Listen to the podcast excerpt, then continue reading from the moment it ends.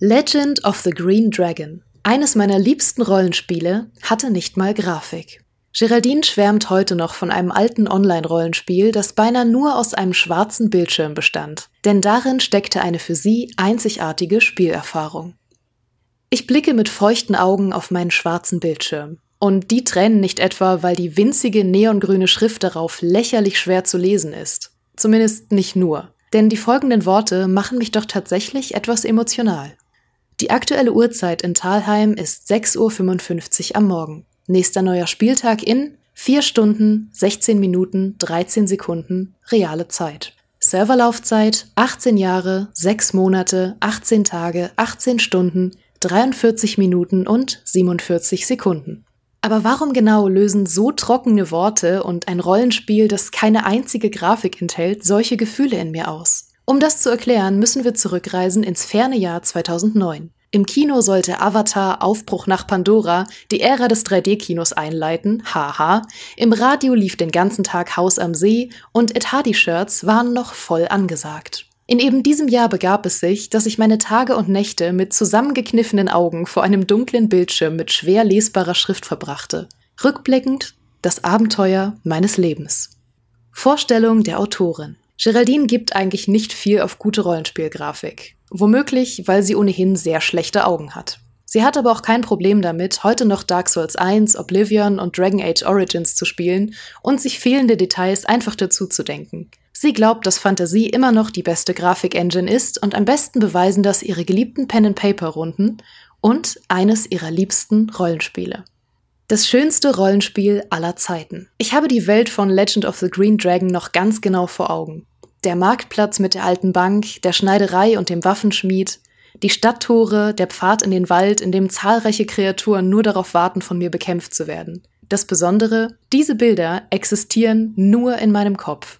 Denn Legend of the Green Dragon ist ein textbasiertes Online-Rollenspiel, das man sich wie eine digitale Partie Dungeons and Dragons vorstellen kann. Es ist ein inoffizielles Remake des Multi-User-Dungeons Legend of the Red Dragon und läuft tatsächlich bis heute. Auch wenn das letzte Update zugegebenermaßen bereits 13 Jahre alt ist und die Spielerzahl auf deutschen Servern meist nur noch im einstelligen Bereich liegt. Anno 2009 waren immerhin über 30.000 Spieler registriert. Aber was genau machte es damals so faszinierend?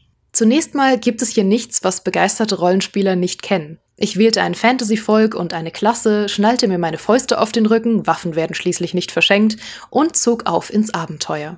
Im Wald warteten rundenbasierte Kämpfe und zufällige Events sorgten für neue Bekanntschaften, Reichtum oder den Tod.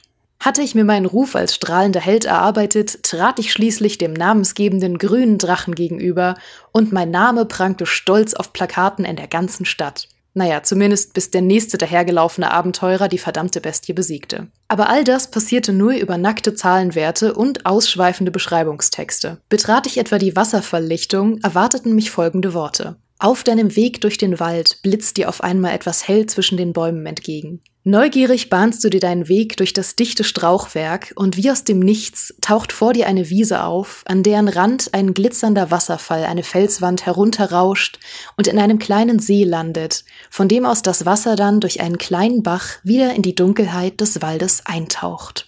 Naja, ich gebe es ja zu, da hat jemand kräftig in den Topf voller Adjektive gegriffen. Aber damals formten solche Worte lebendigere Bilder an meinem Kopf, als heutige Rollenspiele mit AAA-Grafik es jemals könnten. Rollenspiel in Reinform. Kennt jemand von euch eigentlich noch Forenrollenspiele? Ja, ja, ich höre ja schon jemanden vom anderen Ende des Raumes Nerd husten.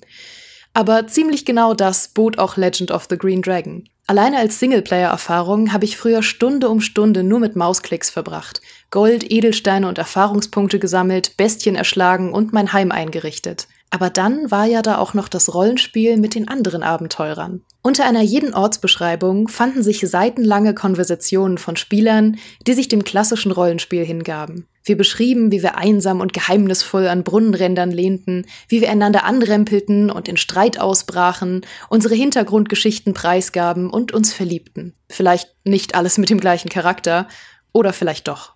Bis mein Spielpartner seine ausschweifenden Absätze getippt hatte, konnten schon mal 20 Minuten vergehen, in denen ich auf eine Antwort wartete. Meistens machte ich mir in dieser Zeit eine große Schüssel Cornflakes, besorgte schon mal Weihnachtsgeschenke für die nächsten vier Jahre und strich die ganze Wohnung neu. Aber die Möglichkeiten waren endlos und das Gefühl, in die Welt eingreifen zu können, absolut einzigartig. Während meiner Hochphase managte ich zehn Charaktere gleichzeitig, für die ich im Erdkundeunterricht heimlich ausschweifende Hintergrundgeschichten erfand.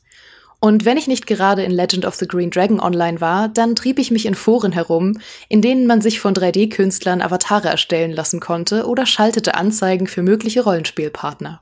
Legend of the Green Dragon war für mich mehr als nur ein Spiel. Es war ein ganzes Hobby. Aber wie das Leben ebenso spielt, spätestens mit dem Erscheinen von Skyrim lockte ich mich schließlich immer seltener ein, bis die Welt von Talheim nur noch eine nostalgische Erinnerung war. Ich fürchte zwar, dass ich es jetzt nicht mehr mit den gleichen begeisterten und etwas naiven Augen sehen kann, die ich noch 2009 hatte, aber heute in einer Zeit, in der Open Worlds immer riesiger, Grafiken immer pompöser und Questmarker immer zahlreicher werden, sehne ich mich doch immer öfter zurück. Zurück in ein Rollenspiel, das mich zum Erkunden, zum Geschichtenspinnen und zum Verweilen eingeladen hat. Das seinen Spielspaß über alles gestellt hat, weil es schlicht und ergreifend nicht mehr hatte als das. Hey, nichts gegen die riesigen Welten von Skyrim, Dragon Age, Witcher und Co.